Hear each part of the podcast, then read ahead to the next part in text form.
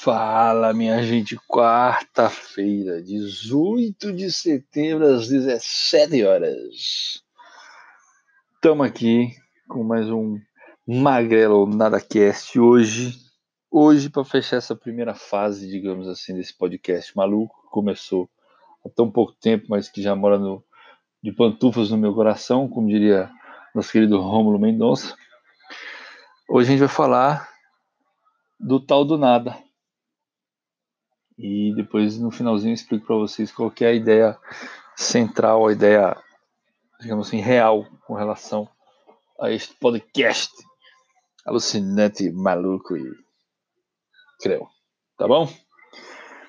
Eu não vou falar de nada, galera. Qual nada que a gente vai falar hoje? Vamos falar um pouquinho sobre este rapaz maroto que mora na França e que foi motivo de um pouquinho de chacota aí no, no final, de trans, final dessa, desse período de transferência aí do futebol europeu. Nada mais nada menos que o Neymar, né, minha gente? O Neymar se envolveu em treta atrás de treta. O moleque meio que perdeu um pouco do rumo e cometeu um bando de maluquice aí e, e, sempre com declarações polêmicas e comportamento polêmico não sei o que, etc. E dizendo que iria ser do Paris Saint-Germain e o Barcelona fazendo propostas e mais propostas malucas de cacete, até que o Paris falou: não, velho, eu não, eu não vendo ele por menos do que a grana que eu paguei, não, porque eu não vou ser no prejuízo. Cara, eu vejo assim: o Neymar agora ele tem a verdadeira possibilidade de focar em uma temporada limpa, digamos assim, uma temporada bastante focada, para mostrar que, porra, ele é um, um, jogador que merece o respeito e a atenção no mundo do futebol. Né? Conheço o Neymar? Não, não conheço o Neymar. Mas eu posso dizer a vocês que, assim, não curto muito o comportamento dele. Também é um cara que, porra, velho, ele tinha tudo para ser um cara mais tranquilo, mais cabeça fria, mas se enrola porque acha que pode tudo, né? E acho que faltou o pai dele dar umas, umas palmadas nele, uns papo de vez em quando para botar ele na linha, né? Aliás, esse é o dever de todo pai. Quando o filho começa a fazer besteira, quando a filha começa a fazer besteira, dá umas puxadas de orelha, dá umas palmadas na bunda, umas chineladas com a vaiana de pau, para o jovem ou a jovem entrar na linha de novo, né? Senão o couro come e o pau quebra. Então, é um moleque meio porra louca e tal, e se envolveu em muita polêmica, socou um torcedor lá no, no estádio do, do, do Paris Saint-Germain, na final da Copa da França, não sei o que e tal. Tem que tirar a cabeça. Esse menino tem que tirar a cabeça. Tem um futuro muito brilhante pela frente, ele tem todas as condições de chegar a ser o melhor jogador do mundo se resolver focar na tal da carreira dele, não é verdade? Se continuar buscando polêmica, treta e importando rapariga do Brasil, vai se enrolar, né? Vai se enrolar. Eu espero sinceramente que ele essa próxima temporada aí coloque a cabeça no lugar, foque em jogar bola, melhore o comportamento dele fora de campo e se dedique mil por cento ao futebol, que é o que todo mundo no mundo espera dele, né? Que ele pare de se jogar tanto no chão, que ele jogue bola, que ele mostre que ele é muito mais do que encenação e, e um corpo estendido no chão. Né? Porque todo mundo sabe que ele joga uma bola lerda, joga muito, mas precisa focar para mostrar muito mais do que ele sabe. Né, para mostrar para a galera que ele é foda pra caceta mesmo, de verdade, de montão. Saindo um pouquinho do Neymar, mas continuando no, nessa questão do, do esporte, mas não no esporte real, né? Setembro, para quem não sabe, é o mês em que os maiores titãs aí da simulação futebolística nas telas de todos os lares do planeta têm atenção voltada para si. Tô falando de Pro Evolution Soccer e FIFA, cambadinha. Sim. FIFA 20 chega aí no dia 27 de setembro. E o Pro Evolution deve sair no dia 10 de setembro. Já saiu, né? Dia 10 de setembro. São dia 18. Laura, seu burro. Pro Evolution já está no mercado, FIFA sai dia 27. Pro Evolution, os caras conseguiram dar uma melhorada muito foda no, no game desde que ele saiu do Play 3, né? E chegou essa nova geração de consoles. Até o Play 3 o FIFA reinava dominante. Para mim, até agora o FIFA continua reinando dominante em termos de jogabilidade etc. O PES ele é em certos aspectos um pouquinho mais bonito, mas podia ser bem mais sinistrão. O FIFA agora está com a licença da Champions, que era do PES. O PES está com a licença completa do campeonato italiano né? Mas assim, exclusividade, exclusividade não só tem com a Juventus, a Juventus no FIFA 20 não existe. A Juventus no FIFA 20 vem com o nome de Piemonte Calcio. Não tem uniforme oficial, não tem estádio oficial. Tem os jogadores, mas todos os detalhes relacionados à Juve estão presentes apenas, única e exclusivamente no Pro Evolution Soccer, Titio. Sim. Cara, assim, o, o PES, quando o console do momento era o PlayStation 2, o PES era muito mais bonito que o FIFA, né? Era um jogo assim que, pô, dava gosto de jogar e tal. Você tinha elementos gráficos muito melhores do que o do FIFA, né? FIFA no Play 2 ainda tinha um pouquinho das características daquele FIFA é, é, é, meio, digamos assim, isso é uma visão minha, tá, gente? Não estou dizendo que é o que a galera fala, não. O FIFA tinha uma característica meio de, de sei lá, uma característica caricata do futebol. Porque não era tão, tão bem acabadinho, mas começou a ficar interessante já no Play 2. É, a grande diferença entre os dois no Play 2 é que o FIFA tinha muito, muita questão do drible. E o PES, putz, o PES, o que mais faz falta no PES é o tal do drible, velho. Você poder vir dar aquele chapeuzinho louco de lambreta, fazer um, uns dribles da vaca louco e tal. Isso no Play 2 era difícil fazer no PES, mas no FIFA era mais fácil. Passou o tempo, chegou o Play 3. No Play 3, cara, o PES para mim ficou toscaço, muito robotizado, muito travadão. E o FIFA começou a ganhar a fluidez que a gente vê hoje. Né? Evoluiu bastante, deu um salto realmente do que era no Play 2 para o Play 3. Chegou o Play 4, mano, o FIFA é algo estupendo, assim. Minha visão é essa, o FIFA tá indo um, uns dois metros na frente do PES nessa corrida aí entre os dois. É, mas, cara, é aquela coisa. Cada um é cada um, eu gosto de jogar os dois. Eu não tenho assim essa coisa. Ah, não, eu não jogo PES. Ah, não, eu não jogo FIFA. Não, eu jogo os dois. Se eu tivesse os dois em casa, eu jogava os dois. Eu não, não tenho essa coisa de, ah, não. Eu sou fifeiro, não jogo PES. Ah, não, eu sou, sou do PES, não jogo FIFA. Negativo. É para jogar, vamos jogar. Bota os controles iguais em um e no outro. E aí parte pra brincadeira.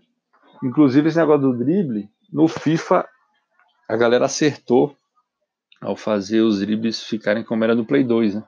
Você não precisa ter aquele botão de modificação do movimento do jogador para poder fazer o drible, que é um negócio meio chato. Você vinha ali conduzindo a bola, tá, não que, daqui a pouco tinha que apertar o botão do drible para poder fazer a mandinga e as magias do bruxo, por exemplo. Era um saco. Ficou mais natural agora que você só usar o stick direito ali, fazer o movimento certinho com o jogador que tem maior capacidade de drible, digamos assim, maior capacidade de criação. e aí você vai se desvencilhar do marcador. O PES, minha visão de novo, tá, gente? Não estou dizendo que todo mundo diz isso, mas a minha visão é que no PES, para você executar os dribles, parece que você está jogando Street Fighter.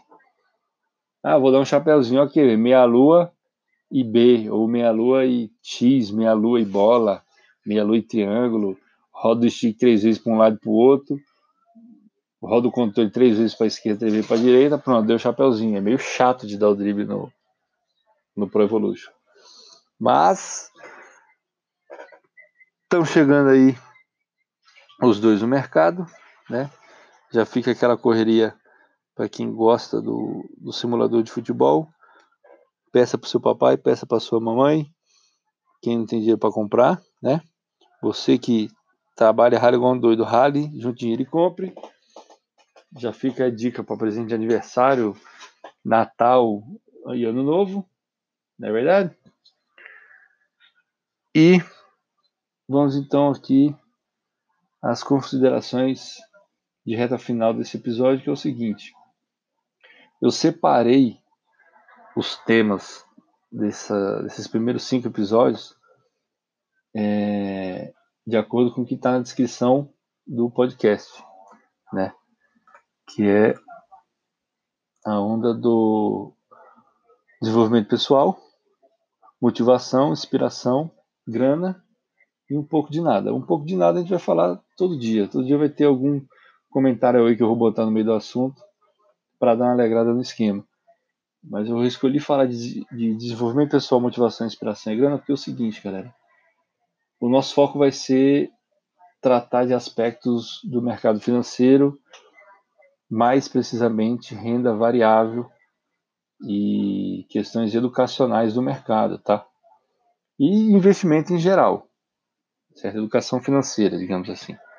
A gente vai ter que é, se tocar que para poder fazer o dinheiro trabalhar por nós, a gente precisa mudar comportamento, a gente precisa adotar uma disciplina, a gente precisa adotar uma nova rotina, a gente precisa ter planejamento, a gente precisa é, é, é seguir esse planejamento à risca, né? não pode se desviar dele em momento algum. Quando você se desvia do planejamento, nessa questão financeira você acaba se ferrando grandão, certo? Então a ideia é, à medida que a gente for aprendendo mais sobre mercado, sobre investimento, sobre como colocar o dinheiro para trabalhar a seu favor, porque o dinheiro é uma ferramenta que nos ajuda a alcançar os nossos objetivos na vida, certo? Realmente, dinheiro não traz felicidade, mas compra muita coisa que deixa a gente feliz. Dinheiro pode comprar jet ski. Já viu alguém triste andando jet ski? O cara em cima de jet ski chorando. Ah, jet ski. Não, você nunca viu. Já viu o cara, o cara puto que tá tomando uma cerveja gelada no boteco top? Com a esposa, os amigos chorando. Ah, tô tomando essa cerveja aqui. Não, você nunca viu. Então, dinheiro é uma ferramenta que traz felicidade. Se você sabe utilizar o dinheiro, ele vai te trazer felicidade. Se você não sabe usar o dinheiro, tratar bem o dinheiro, o dinheiro vai trazer problema, o dinheiro vai encher a tua cabeça de minhoca e você vai virar um bundão, um babaca, um playboy pé no saco que ninguém vai querer estar perto. Só os interesseiros querendo mamar no seu dinheiro. Correto? É isso, galera. E também, assim, à medida que você vai aprendendo, você vai se desenvolvendo é, pessoalmente, até profissionalmente de repente. À medida que você vai se desenvolvendo, você vai é, é tendo essa motivação para continuar essa caminhada, para aprender mais e mais e mais e mais. Você começa a perceber que as suas metas financeiras estão caminhando bem, você está conseguindo respeitar o seu planejamento e atingir seus objetivos. Você com isso você começa a inspirar outras pessoas a seguir o seu exemplo, o seu caminho. Você começa também a ter mais inspiração para sei lá, espalhar conhecimento por aí, você começa a ficar inspirado para falar com as pessoas sobre investimentos, sobre cuidar do seu dinheiro, sobre fazer com que a grana que você recebe se transforme em uma segunda, uma terceira, uma quarta, uma quinta fonte de renda, né? E aí você vai começar a perceber que a grana que você tem na mão, a gente volta a falar de novo, é uma ferramenta, é aquela coisa que facilita a sua vida. É mais fácil você viver com a puta conta bancária recheada ou contando moeda para pagar boleto todo mês? Muito mais fácil você viver com uma conta bancária recheada, né? Então, dinheiro é um facilitador, é uma ferramenta que facilita a nossa vida. E por que não, né? O dinheiro, como facilita a sua vida, também te possibilita vários momentos de nada, como diz o que passou o Cláudio, não lembro o nome dele agora. fazer uma pesquisa rápida aqui. Pastor Cláudio Duarte, isso. Como diz o pastor, pastor Cláudio Duarte, você vai ter proporcionado para si vários momentos de caixinha do nada. Certo? Seja você homem ou seja você mulher, você vai ter momentos de caixinha do nada. Ficar ali parado, olhando pro teto, vendo que, porra, sua jornada foi legal, você alcançou um patamar que ninguém esperava que você alcançasse na sua vida, e você pode ficar pensando na morte da bezerra, porque você tem a tranquilidade, a liberdade financeira que era um dos objetivos que você tem na sua vida. Ponto. Certo? E os momentos de você ficar é, olhando e pensando, ah, vou comprar a Caras hoje só para dar uma olhada nas fotos aqui na revista. Pronto, nunca mais você compra Caras. Hoje eu vou sentar no boteco ali para ver nego falando merda do governo, reclamando da vida, porque a vida dele tá uma bosta, porque o governo é que é filha da puta, e onde já se viu o governo ser filha da puta. Quando era pro cara mesmo tirar a bunda da cadeira e correr atrás das melhorias que ele precisa para a vida dele.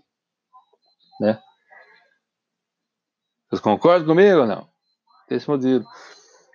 E eu digo isso com vocês que assim, galera, eu tô num momento que acredito que muitos de vocês já passaram por isso ou vão passar, que é aquela coisa quando você pensa naquilo que você está desenvolvendo, naquilo que você está construindo, dá um frio na barriga e você fica aquela vontade de sentar na frente do computador, se for algo vinculado ao computador, você fica aquela vontade de, porra, se, se o teu objetivo é, sei lá, correr três provas de mountain bike no ano, você vai treinar para correr essas provas de mountain bike, sempre se pensar na bicicleta vai vir o frio na barriga, eu tô nessa situação.